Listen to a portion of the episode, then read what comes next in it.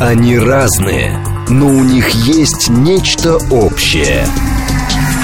Они угадывают курсы валют, знают причины кризисов. Их мишень – события. Эксперты отвечают на ваши вопросы в программе «Револьвер». Револьвер. Программа предназначена для лиц старше 16 лет. Доброе утро, с вами передача «Револьвер», я Андрей Фролов. И сегодня традиционно поговорим о различных военно, военных, э, политических, возможно, чуть-чуть экономических вопросах, которые за то время, которое прошло с нашей последней передачи, которые произошли. Хотелось бы э, остановиться, наверное, на первом месяце последней э, Палестино-Израильской войны, потому что в прошлый раз мы как раз начинали про это говорить, поскольку все только начиналось, все только разразилось. Прошел месяц, и уже можно сделать какие-то, понятно, очень приблизительные, очень э, предварительные выводы, но, тем не менее, они есть.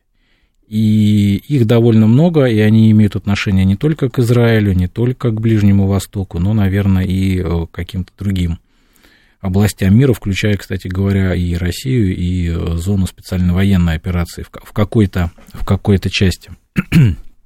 Ну, начнем с первого, да. Несмотря на э, колоссальное превосходство и неравенство сил между Хамасом, между его военным крылом и армии обороны Израиля. Конфликт, он не завершен, и более того, он а, продолжается с той же интенсивностью, с которой все начиналось. И, собственно говоря, сами израильтяне, по крайней мере, по последним заявлениям их официальных лиц, военно-политического руководства, не ожидают какого-то скорейшего а, завершения этого конфликта. И очевидно, что для Израиля эта война является, наверное, наиболее тяжелой с точки зрения напряжения сил, с точки зрения вовлеченности войск со времен, э, ну, наверное, даже войны, может быть, 73 года. Потому что война против Хезбаллы, в, по, большому счету, небольшая такая военная операция 2006 года, она, конечно же, несравнима с тем, что происходит сейчас. Это первый момент. Второй момент заключается в том, что э, Израиль, опять-таки, наверное, оказался в очень непростой военной ситуации, поскольку ему приходится воевать на нескольких фронтах. И это одна из э, тех, один из тех факторов, который позволяет говорить о том, что для Израиля эта ситуация, в общем-то, не совсем обычная. Что имеется в виду?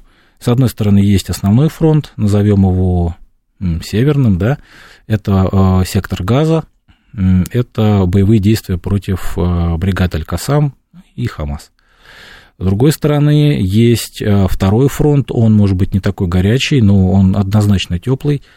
Это боевые действия против Хезбаллы и э, на границе с Южным Ливаном. Причем очевидно, что и на этом направлении постепенно интенсивность боевых действий она нарастает. А, третий фронт, как ни странно, он такой э, непрямой, да, говоря языком Лидлгарда и его стратегии непрямых действий. Это хуситы, движение Ансарула, которое находится в Йемене, которые фактически также включились э, в ось, так называемую вось сопротивления против Израиля. И э, хотя они удалены территории Израиля физически, с помощью современных технологий в виде беспилотных летательных аппаратов, в виде крылатых ракет, а хуситы также пытаются наносить удары, грубо говоря, по тылу Израиля. Но это именно попытка, а, с одной стороны, сковать какую-то часть израильских сил, израильской авиации, израильского военно-морского флота, а также создать дополнительное напряжение на систему ПВО Израиля и, в принципе, на а, всю систему военного управления. Ну и, наверное, четвертый фронт, он внутренний, который э, тоже никуда не исчез. С одной стороны, это необходимость все равно держать какую-то группировку и проводить полицейские и специальные операции на западном берегу реки Ордан, э, в, в районе палестинской автономии, да, и это борьба с теми одиночками, террористами, которые при помощи ну, в основном ножей, в основном автомобилей, реже с помощью оружия пытаются наносить какие-то удары внутри Израиля. Ну, в первую очередь имеется в виду, они просто убивают гражданских лиц. Поэтому ситуация необычная, ситуация очень непростая, и очевидно, что Израиль, он, для, для Израиля нет хороших решений. Буквально в блоке новостей, который был перед нашей передачей, было сообщено о инициативе президента Эрдогана, который э, пытается активно политически в этом конфликте участвовать и э, выдвигает различные инициативы по мирному регулированию, обвиняя Израиль в том, что Израиль совершает преступление против человечности. Да? Это очевидно, что э, применение силы со стороны Израиля явно чрезмерное – и при этом оно не дает каких-то быстрых результатов. И при этом не очень понятно, самое главное, наверное, самое сложное в любом конфликте заключается в том, что надо выигрывать не войну, надо выигрывать мир. И не очень понятно, каким будет мир в секторе газа. Видимо, это одна из основных сейчас тем, которые обсуждаются в первую очередь между Соединенными Штатами и Израилем, в меньшей степени между Европой, ООН и, Соединен... и Израилем. Потому что не очень понятно, что опять-таки, да, что делать дальше? Ну, хорошо, зачистили север э, газы, э, зачистили туннели, уничтожили какую-то военную инфраструктуру, население выдавили э, в сторону Египта, да, почти 600 тысяч человек как минимум. Но, опять-таки, да, Израиль заявляет о том, что военного контроля прямого и оккупации этой части газа не планируется – Соответственно, опять-таки, э, если предположить, что это будет операция по зачистке такой глобальной и выводу войск, то через, через какое-то время можно предположить, что все э, будет ровно то же самое. При этом э, прямая оккупация этой территории для Израиля также будет, наверное, не, самым удачным выходом. Почему? Потому что это будет требовать сил, это будет требовать ресурсов, и это будет очень тяжело с точки зрения международного а, международной реакции и международного давления на Израиль, которое явно будет нарастать в том случае, если Израиль и дальше будет продолжать действовать жестко в отношении Палестины. Это первый момент. Второй момент заключается в том, что а, реальная проверка боем, а, реальная война, ну, с моей точки зрения, подорвала или очень сильно девальвировала ряд каких-то тезисов, ряд мифов, которые, в частности, вокруг израильской армии существовали.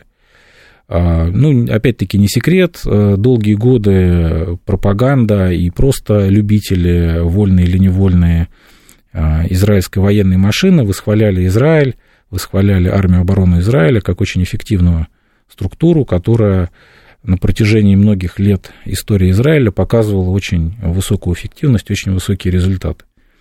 Но э, странным образом эта военная машина споткнулась, в общем-то, о довольно слабого с военной точки зрения противника, который не имеет тяжелого вооружения, который не имеет ни одного орудия, который не имеет ни единого нормального средства ПВО. А, и на этом фоне израильская армия уже месяц э, топчется в развалинах городов, которые просто э, выбамбливаются да, под предлогом того, что там есть какая-то террористическая инфраструктура, но без э, какого-то серьезного военного успеха, которого, наверное, здесь и быть не может. И э, надо отдать должное противнику Израиля, а именно Хамас, и тем, тем планировщикам, которые всю эту операцию спланировали, они сумели найти, пожалуй, самое слабое звено а, самый слабый элемент в израильской военной машине и сделать на него ставку.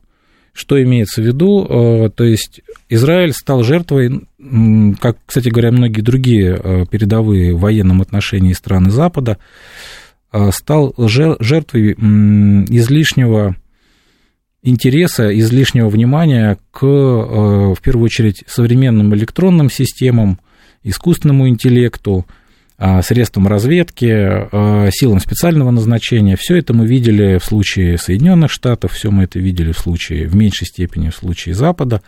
Израильская армия пошла ровно по тому же пути. И когда началась действительно крупная военная кампания, оказалось, что банально у Израиля нет пехоты, которая и должна занимать территорию, которая должна блокировать какие-то районы, которая должна физически проводить зачистку. а с помощью беспилотных летательных аппаратов, с помощью искусственного интеллекта и камер наблюдения на стене, на границе, этого сделать, как выясняется, невозможно. И вот то, что мы видели, мобилизацию 300 тысяч человек, Израиль, э, опять-таки, да, из-за невнимания или, э, может быть, отсутствия необходимых ресурсов или еще по каким-то причинам, когда понадобилось э, массированно мобилизовать очень большое число людей, оказалось, что у Израиля нет необходимого снаряжения, нет необходимого военного имущества, нет необходимого вооружения для этих людей. И это все срочно пришлось, с одной стороны, закупать на рынке – а с другой стороны, а, очевидно, что Израиль активно а, прибегает к помощи Соединенных Штатов. И в этом смысле, кстати, получается, что мы столкнулись, наверное, с самым главным секретом Полишинеля, а, который вообще окружает израильскую военную машину, ну, наверное, на протяжении всех последних лет 50, а то и 60. То есть очень хорошо показывать результаты, очень такие действительно серьезные, которые нельзя оспорить, э, когда у тебя за спиной существует военно-промышленный комплекс Соединенных Штатов, когда у тебя существует за спиной Пентагон, который по любому щелчку может тебе в режиме реального времени начать отгрузки всего необходимого тебе. И, э, собственно говоря, твоя голова не болит относительно того, как дальше с этим жить и как э, переводить экономику на мобилизационные рельсы с учетом того, что значительная часть населения призвана в армию. И это, наверное, главный, а, главный ответ, который мы сейчас все окончательно получили, в чем на самом деле реальная сила а, Цахал и в чем а, мощь Израиля как военного, военной организации. Это, безусловно, фактически интегрированность израильской армии в логистические схемы Пентагона. Потому что, как мы сейчас видим, Пентагон оказывает не только прямую военную помощь Израилю, но и э, помощь другого рода, в первую очередь привлекая собственные средства разведки, э, привлекая собственные, привлекая советников и привлекая возможности логистики в виде военно-транспортной авиации и так далее. И, собственно говоря, здесь э, получается, что Израиль действительно с таким подходом может вести довольно продолжительные и очень затратные войны а, без особого риска надорвать экономику. Даже сейчас мы уже видим по итогам первого месяца, да, а, опять же, согласно официальным израильским данным, бюджетный дефицит а, уже вырос до как минимум 3% ВВП, и по итогам, согласно прогнозам финансовых властей Израиля, по итогам четвертого квартала этого года просадка ВВП Израиля может составить 18%. Это даже не а, из-за того, что начались военные действия, это не из-за тех а, потерь, которые были нанесены вооруженным силам инфраструктуре, это прямое следствие как раз той самой мобилизации, о которой мы говорили выше, потому что значительное число, с одной стороны, а, работников, которые производят продукт некий, а с другой стороны, а, население, которое предъявляет спрос, в первую очередь, на услуги, эти люди оказались вырваны из а, экономического механизма. Собственно говоря, э, с учетом того, что во всех ведущих странах Запада, да, и в том числе в Израиле, сфера услуг занимает значительную часть экономики, это резко автоматически привело к резкой просадке а, всех экономи- макроэкономических показателей экономики. Очевидно, что э, длительно таким образом ни одна страна не может э, себе это позволить, за исключением Израиля, который э, всегда может рассчитывать на Пентагон, на Соединенные Штаты, именно в поставках самого необходимого, в производстве самого необходимого. А, опять-таки, мы с этим столкнулись э, за последний месяц. Пентагон, опять-таки, из того, что мы знаем, поставил Израилю значительное число боеприпасов, как для стрелкового оружия, так и для артиллерии – Пентагон а, поставил Израилю средства ПВО и боекомплект к ним, имеется в виду система Iron Dome, которая является израильско-американской разработкой и которая является главным средством противодействия тем реактивным снарядам, которые палестинцы выпускают по территории Израиля. И дальше, собственно говоря, возникает вопрос, как долго в таком темпе сможет Израиль и Пентагон находиться и э, как долго все это сможет пополняться из, с одной стороны, складских запасов, а с другой стороны, насколько военная промышленность сможет пополнять расход боекомплекта, расход боевой техники, который действительно довольно высокий, неожиданно высокий. Я напоминаю, что э, у нас есть возможность э, ведения обратной связи. СМС-сообщение можно отправлять по телефону плюс 7 925 88 88 948. Телеграмм для сообщений говорит МСК Бот. Прямой эфир 8495-7373-948. Я думаю, что можно даже один звоночек принять. Алло. Алло. Здравствуйте, Андрей. Здравствуйте. У меня два вопроса. Первый, вот э, месяц уже это э, ситуация длится, но я так и не понял, какова была цель со стороны э, Газы нападения на Израиль, что они хотели достичь этим. Вот. Второе, они, э, ну, то есть к первому вопросу, они сами пришли к вот этому решению или кто-то их надоумил? Если да, то кто именно? И второй вопрос, откуда у них столько оружия? Ведь они оружие сами, наверное, не производят. Вот если среди их оружия украинское оружие, вот, и какие еще страны их снабжают оружием? Угу, спасибо. А, ну, ответ, понятно, что очень сложно давать, не, не, не имея знакомств в Политбюро ХАМАС, и, собственно говоря, не имея знакомств в военном руководстве бригады Аль-Касам, но попытку реконструкции сделать можно. Опять-таки выскажу свою точку зрения, не претендую на полную какую-то объективность, но вот по ощущениям. Собственно говоря, действительно, это бой Давида против Голиафа. И очевидно, что у Хамаса нет ни единого шанса победить э, Израиль в, именно в прямом военном столкновении. И действительно логично задаться вопросом, почему они все-таки на это пошли. Я думаю, здесь несколько причин.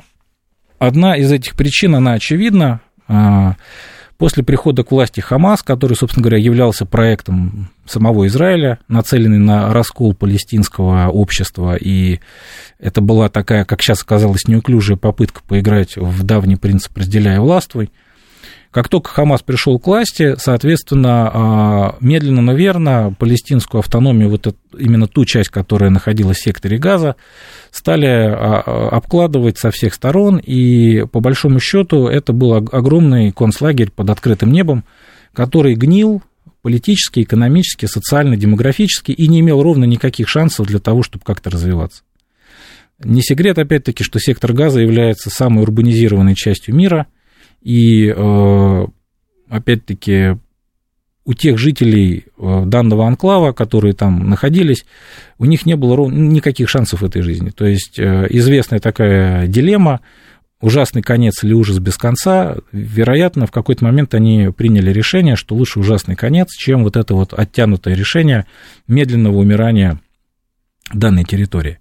Но это такая больше эмоционально, может быть, философская история, а с точки зрения каких-то практических целей, полагаю, что э, Хамас решил воспользоваться моментом, решил воспользоваться ситуацией, когда в Соединенных Штатах э, с одной стороны существует некий кризис политический в преддверии выборов, не, меньше, не меньший кризис существовал в самом Израиле, то есть израильское общество, как мы все помним, а, начиная с весны регулярно проходили различные манифестации и митинги против а, правительства Нетаньяху. Опять-таки существовал и существует кризис между самим Нетаньяху и министром обороны, как следствие любого коалиционного правительства, да.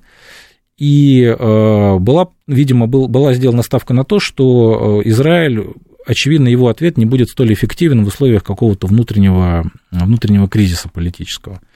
И, наконец, третий момент, возможно, самый главный.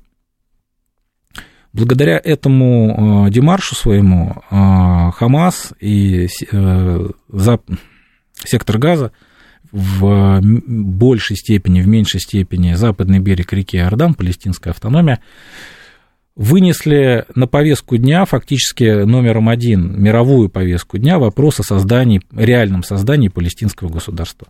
То есть, как сейчас, опять-таки, все увидели, все попытки американцев решить ближневосточный вопрос, все эти соглашения Авраама, которые подписывались при Трампе, они оказались абсолютно недееспособны, они оказались а, абсолютно нерабочими применительно к интересам а, палестинцев, да, и сейчас уже от этого вопроса не отвертеться, тем более, как оказалось, у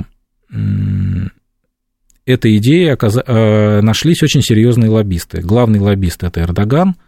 Также э, относительно, уже, уже жестко довольно-таки относительно данного решения высказываются ближневосточные монархии.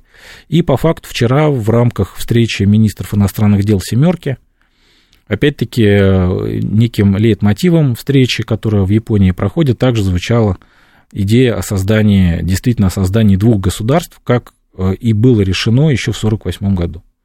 Поэтому э, я считаю, что, наверное, в этом главный смысл действий Хамаса, то есть э, перевести в практическую плоскость решение вопроса о формировании действительно полноценного палестинского государства, что, конечно же, для Израиля станет очень серьезным ударом, потому что, как мы видим, даже в условиях тотальной блокады и изоляции, которая сейчас существует, даже в, эти, в этих условиях Хамас смог накопить достаточно военный потенциал, а что будет, когда Палестина станет обладать полноценными вооруженными силами, полноценной границей, полноценным международным сообщением, конечно же, сложно себе представить. Теперь о втором вашем вопросе касательно того, откуда у них оружие. Ну, безусловно, контрабандные каналы существовали, они шли через Египет, через вот эти сеть туннелей, которые не только э, в самой Газе существовали, но и на границе. Первый момент. И второй момент, э, надо отдать должное Хамас, надо отдать должное палестинцам. Они, используя очень скудную э, производственную базу, очень скудные ресурсы, они сумели наладить довольно примитивные, конечно же, средства вооружения, но они, тем не менее, в тех условиях, которые сейчас там имеются, оказываются довольно эффективными. Да, понятно, что их ракеты или реактивные снаряды, они не являются высокоточным оружием, но они, с другой стороны, сковывают значительную группировку ПВО Израиля, приводят к значительному расходу а, противоракет, это деньги, да, и все-таки э, имеются разрушения среди жилого фонда, среди транспортных средств, когда эти ракеты все-таки суме... А, когда этим ракетам удается пробивать противовоздушную оборону Израиля. Поэтому, да, с одной стороны внутреннее производство, с другой стороны контрабанда, и, ну, насколько сейчас уже известно, даже вот по тем видео, которые сами хамасовцы выкладывают, там очень много образцов вооружений, которые э, на рынке просто так не купишь, Иран тоже вряд ли может поставить, но при этом по странному стечению обстоятельств точно такие же системы поставлялись на Украину. А то, что э, уже на протяжении года оружие из Украины регулярно всплывает на различных, в первую очередь, а, в Даркнете каких-то платформах, это тоже не секрет. Поэтому вот два источника, которые являются основными для Хамас с точки зрения э, собственного вооружения. По поводу того, кто надоумил, сложно сказать. Э, в принципе, Иран не отрицает связи с Хамасом, но при этом всячески отрицает свою причастность к данной операции – и э, я полагаю, что как раз здесь иранское руководство не лукавит и действительно, наверное, какую-то консультационную помощь оказывало, но без прямого военного воздействия. Сейчас уходим на новости, вернемся через какое-то время. Они разные, но у них есть нечто общее.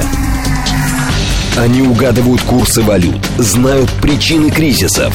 Их мишень – события.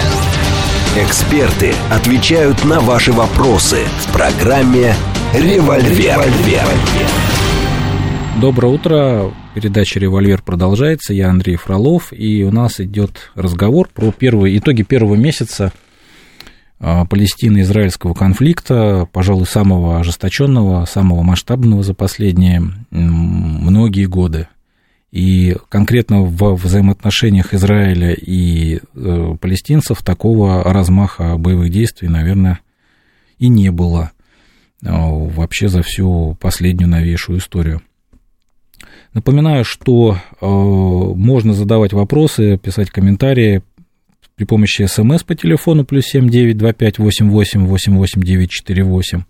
Телеграмм для сообщений говорит МСК Бот – и прямой эфир 8495-7373-948. А, приходят вопросы, Почему не освобождают заложников с российскими паспортами? Это показательное пренебрежение к России или полное бездействие наших МИДовских структур? А, ну, сложно ответить. Собственно говоря, здесь вопрос не к МИДу и не к России, потому что обладателей других паспортов тоже не освобождают. И здесь, наверное, Хамас решил не, не устраивать какую-то какую сортировку людей по э, наличию второго паспорта, да, в данном случае российского, потому что в первую очередь все те люди, которых задержал э, Хамас и удерживает в качестве заложников, они являются гражданами Израиля. А то, что там у них еще какие-то паспорта, ну, наверное, это уже, это уже второй вопрос. Но, опять-таки, да, э, сегодня в Катар приехал директор ЦРУ Бернс, и приехал он не просто так, согласно тем сообщениям, которые приходят из региона, согласно тем утечкам, которые идут в ведущих американских каких-то изданиях.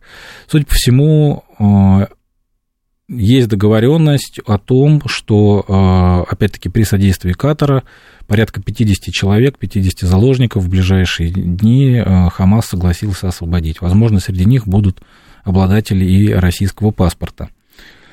А могли ли в Хамас рассчитывать на начало общей арабо-израильской войны с увлечением туда большинства арабских стран? Нет, не могли, потому что вот то классическое противостояние арабского мира и Израиля, которое мы видели на протяжении ряда арабо-израильских войн э, в прошлом веке, сейчас такой ситуации нет. И более того, насколько мы видим, руководство ведущих стран залива, которые уже установили дипотношения с Израилем или вот-вот э, должны были их установить, они не рвут дипотношения с Израилем, они всячески лавируют, они всячески пытаются найти какое-то компромиссное решение. С одной стороны, чтобы не разрывать отношения с Израилем-Соединенными Штатами, их усложнять, а с другой стороны, чтобы все-таки арабская улица тоже не сильно бунтовала, не сильно митинговала. Но, опять-таки, судя по тем решениям, которые были сделаны, судя по тем заявлениям, которые делают арабские страны, никто там воевать с Израилем не хочет, и для этого нету никакого повода. Единственный момент, он тонкий, связанный с тем, что э, как руководство Египта, так и руководство Иордании заявило, что для них красной линией а, сиречь э, каким-то казус Белли, да, поводом к ведению боевых действий станут э, массовые, массовый приход палестинских беженцев. Не очень понятно, правда, против кого они будут воевать в этом случае, но а, у любого конфликта, безусловно, есть воронка конфликтности, которая сложно предсказуема. Неизвестно, чем это все закончится, поэтому, конечно, в интересах всех стран региона э, закончить побыстрее этот конфликт, хотя бы заморозить. Потому что чем дольше все это будет продолжаться, тем вероятность того, что либо случайно, либо намеренно, либо еще каким-то образом а, в этот конфликт произойдет вовлечение дополнительных игроков, такая вероятность, конечно, существует. И более того, этого никто не хочет включая Соединенные Штаты. Подозреваю, что даже Иран не сильно на данный момент, по крайней мере, жаждет вступать в прямой военный конфликт с Израилем. Но, повторюсь, э, ничего нельзя э, утверждать однозначно и ничего нельзя исключать. Поэтому, ну, на данный момент вот так вот. Так, э, Израиль всегда говорил, что у них самый цахалистый цахал и самый масадистый масад. Ну, говорить опять-таки можно много, но, как оказалось, действительно, даже у любой совершенной системы есть уязвимости, и в данном случае Хамас, безусловно, этими уязвимостями э, воспользовался. Собственно говоря, подозреваю, что э, здесь злую шутку с э, Израилем сыграла как раз тяга к современным технологиям и опору на технические средства разведки, возможно, в меньшей степени на агентурные. По обоим направлениям Хамас, видимо, сыграл очень э, четко, потому что, видимо, как сейчас уже понятно, часть тех агентов, которые израильтяне считали своими, скорее всего, были двойными агентами, и через них, видимо, отгружалась дезинформация э, в Израиле, это первый момент. А с другой стороны, палестинцы сумели найти противодействие тем техническим средствам наблюдения, которые израильтяне установили на границе. И я очень хорошо помню, где-то за месяц, наверное, до начала операции хамасовской по, в первую очередь, по израильским, в меньшей степени по арабским телеграм-каналам гулял ролик, на котором а, была такая довольно трагичная ситуация, самоподрыв палестинцев на взрывчатке, которую они укладывали у стены. там, видимо, что-то пошло нештатно, но все тогда смеялись, а как оказалось, видимо, проходил уже э, тренинг в условиях, приближенных к боевым. Палестинцы отрабатывали подрыв стены, э, создание брешей в ней, а также, видимо, уничтожение и ликвидацию средств видеонаблюдения, которые вокруг этой стены, вдоль этой стены были установлены. Не говоря же о том, вот э, буквально на днях появилось тоже сообщение, что хамасовцы также использовали средства радиоэлектронной борьбы, понятно, примитивные, но которые также, видимо, позволяли на какое-то время глушить э, израильскую связь, глушить какие-то дистанционно управляемые средства на границе. Поэтому даже на том уровне, который Хамас может предоставить, это все-таки война, этот конфликт, он э, довольно высокоинтенсивный, да, и он довольно технологичный. Почему страны залива в Палестино-израильском конфликте ограничиваются только словами? Ну вот потому и ограничиваются, потому что они не заинтересованы, они слишком много вложили в нормализацию отношений с Израилем, а это означает э, определенный торг и определенный размен в отношениях с Соединенными Штатами, чтобы сейчас из-за палестинцев, которых по большому счету мало кто из них, э, ну, говоря по-простому, любит, чтобы из-за палестинцев э, все вот эти многолетние инвестиции и усилия, чтобы сейчас их обнулять. Поэтому, с моей точки зрения, страны залива будут до последнего тянуть, не разрывая отношения с Израилем и а, не эскалируя ситуацию. А, звонки нам идут. А, думаю, что можно принять какое-то количество. Добрый Алло. день. Да, здравствуйте. Сергей Алексеевич зовут. Да, Сергей Алексеевич. Ну да, Израиль уже месяц топчется вокруг развалин Газы. А весь мир, включая ООН, топчется вокруг Израиля. Армия, которая уничтожает тысячами мирное население, включая детей, и ничего никто сделать не может. Так же так. Ну, ресурсы у Хамас тоже не бесконечны, в том числе и военные, и продовольственные. В то время как Израиль находится на постоянном непрерывном обеспечении Соединенных Штатов. Каким будет мир в Газе? Запустит механизм создания палестинского государства, там Америка что-то вякает, если на это пойдет Израиль. И все будет делаться все равно в интересах Израиля. И э, мало учитывать интерес Палестины. Что, есть другие какие-то варианты? Понял. Э, действительно, вариантов не так много. Действительно, Израиль э, своими действиями очень сильно торпедирует ООН как организацию. Вот особенно Демарш с постпредом Израиля в ООН и членами делегации, которые на Генассамблее себе вот эти вот э, желтые звезды нацепили, да, и всячески, ну, по факту всячески оскорбляют и унижают руководство ООН. Это не идет на пользу организации, безусловно. А по поводу контура мира мы про это в самом начале говорили. Это самый сложный вопрос. А, я подозреваю, что, конечно же, Хамас и значительную часть палестинского общества в возвращение к той ситуации, которая была а, с какими-то ритуальными словами и какими-то, может быть, отдельными признаками суверенитета, их это явно не устроит. И с моей точки зрения, единственный шанс ну, скажем так, дожать Израиль в этом вопросе заключается, в общем-то, мощной поддержке каких-то брокеров. Пока вот с моей, опять-таки, колокольни, а, судя, главным, а, как сказать, лоббистом, что ли, да, палестинского вопроса является Эрдоган.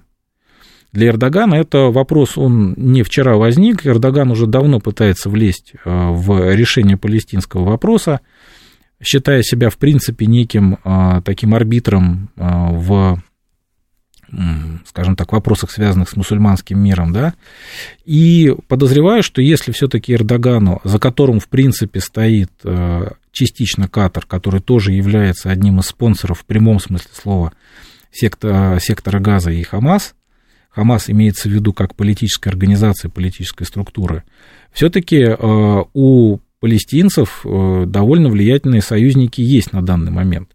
Другой вопрос, насколько эти союзники действительно готовы решать их вопросы, э, а это не просто какая-то попытка самопиара и капитализации э, на чужом горе, да.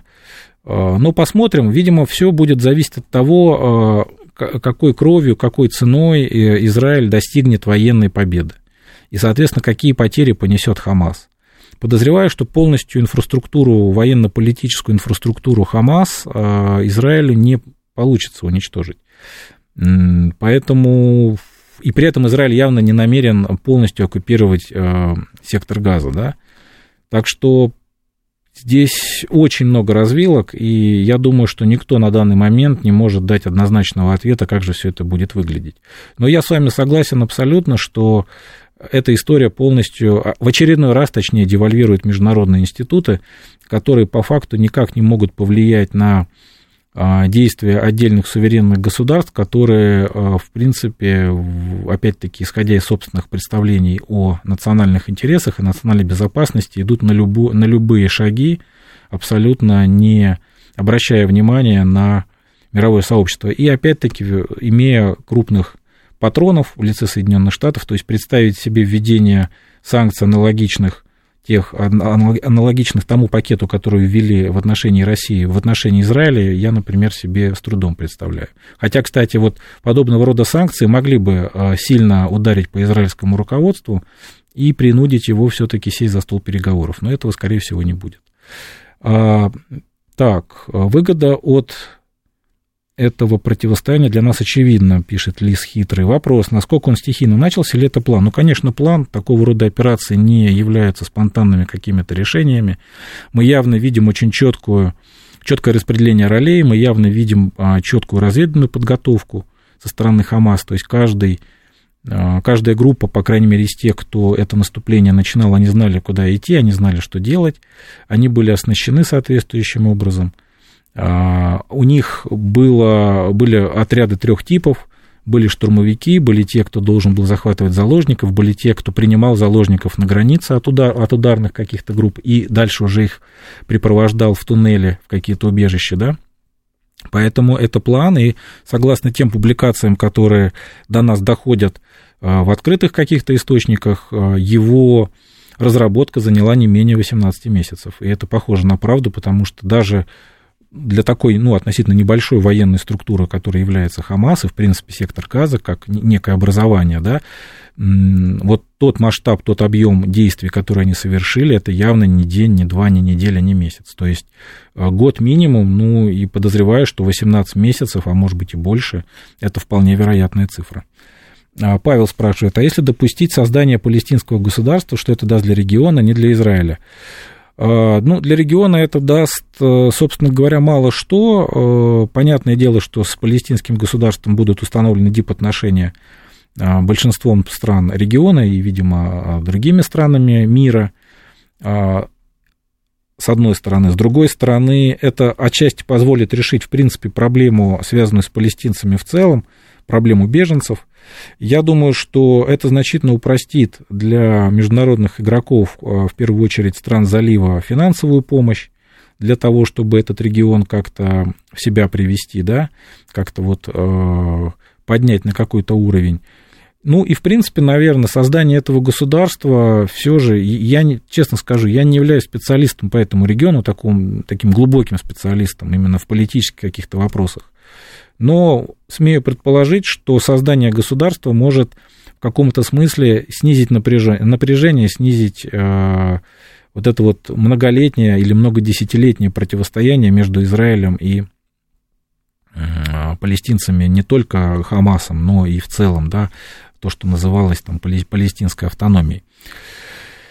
А, поддержка Хамаса со стороны России была полной глупостью или преступлением. Сейчас необходимо официально осудить Хамас и поддержать Израиль. Ну, не очень понятно, с чьей стороны это было глупостью или преступлением, как смотреть, тем более Россия никогда Хамас официально не поддерживала, да.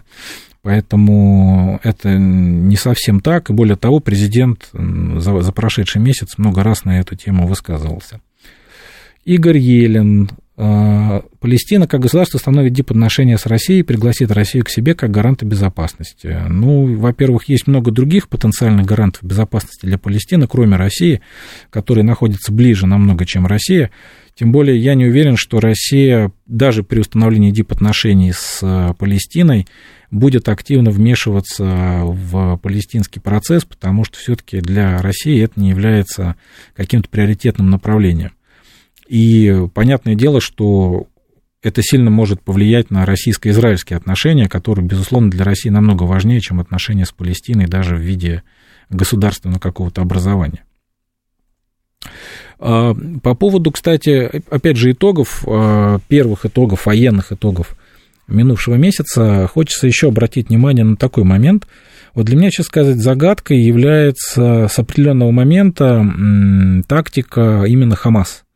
Они продолжают стрелять ракетами по фактически пустым а, поселениям израильским, но при этом не используют эти ракеты для ударов по колоннам израильской армии, которые уже вошли в сектор газа и которые явно не имеют тех стационарных средств противовоздушной обороны, которые имеются на израильской территории. С учетом того, что мы видим, что эти колонны а, и скопление войск а, израильской армии, они очень скучены, а, они, значит, часть э, не имеют э, защиты, бронезащиты, это просто грузовые автомобили, бензовозы, а, может быть, автомобили с легким бронированием. То есть применение по, э, по этой технике ракет было бы, с моей точки зрения, намного более эффективным, нежели вот то, как а, их, как эти свои ограниченные запасы ракет используют палестинцы. Но, опять-таки, возможно, им виднее, и вполне может быть, что за а, обстрелом израильских городов какая-то политическая целесообразность стоит. Но вот с военной точки зрения, честно сказать, вот с определенного момента, а, мне кажется, это ну, не совсем эффективное использование а, тех систем вооружений, которые у палестинцев имеются. А, первый момент. Второй момент, из, опять же, военных каких-то последствий, мы видим, что, опять-таки, как оказалось, не совсем адекватной а, ситуации обнаружилось не совсем соответствие ситуации, то вооружение, то э, и вооружение, экипировка израильской армии, которая у них была. В частности, куда-то резко исчезли эти замечательные израильские автоматические винтовки Тавор по системе Bullpup – то есть это когда а, магазин находится, ну, грубо говоря, за курком, за спусковым крючком. А, практически все военнослужащие, которых мы видим на тех видео официальных, они все ходят с американскими карабинами М4. А, также возникла проблема с бронежилетами. То есть вот мини-скандал произошел в Израиле, когда волонтеры различные организации стали покупать бронежилеты но они оказались несоответствующими требованиям а, израильской армии, потому что они имели керамические плиты, возможно, не совсем хорошего качества, но самое главное, что даже пришлось военным израильским давать объяснение, что а, в, вот в, той, в тех условиях, в которых идет бой сейчас а, в секторе газа, более эффективны даже стальные бронежилеты с стальными плитами, поскольку основная угроза исходит не от патронов, не от пуль, а именно от э, осколков каких-то, да.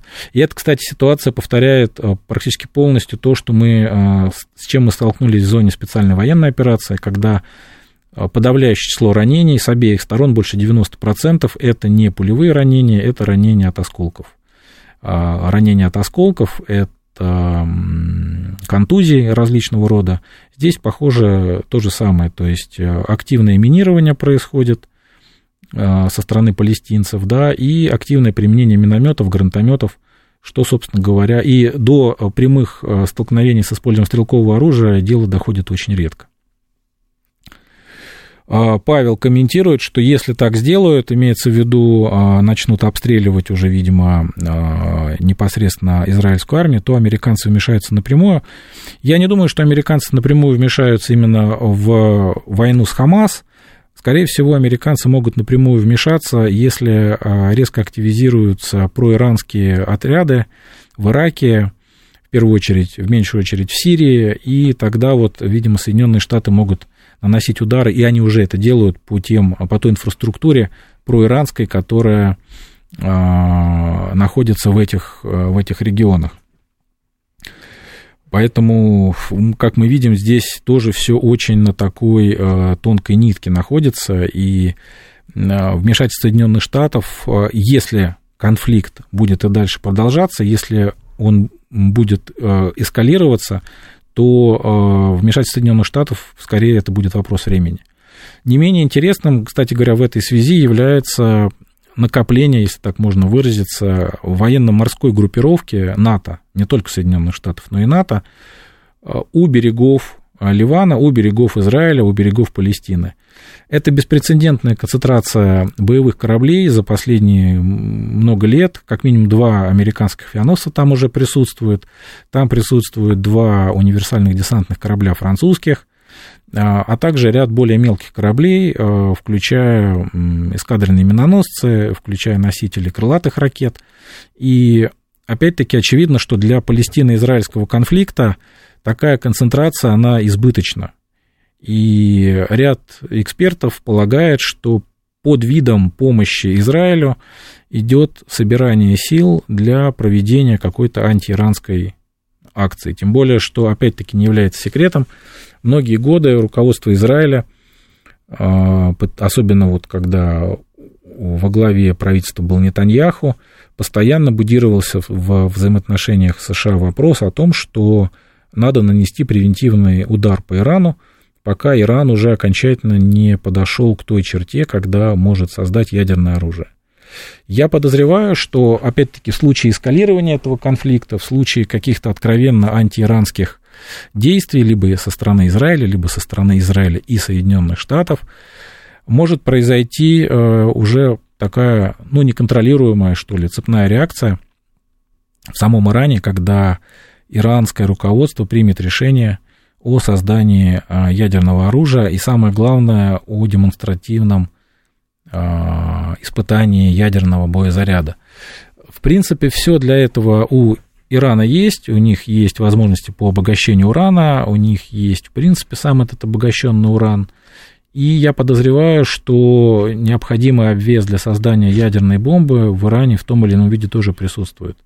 То есть в случае принципиального одобрения руководства страны, ну, наверное, для создания ядерного боезаряда Ирану потребуется, ну, подозреваю, до года, чтобы уже провести непосредственно ядерное испытание. Это будет, конечно, таким очень интересным последствием этого конфликта. А появление, кстати говоря, заряда у Ирана приведет к тому, что подобный заряд, скорее всего, появится у Саудовской Аравии, тем более Саудовская Аравия об этом много раз заявляла, и у них уже а, в каком-то смысле есть депозит свой, ядерный депозит в Пакистане.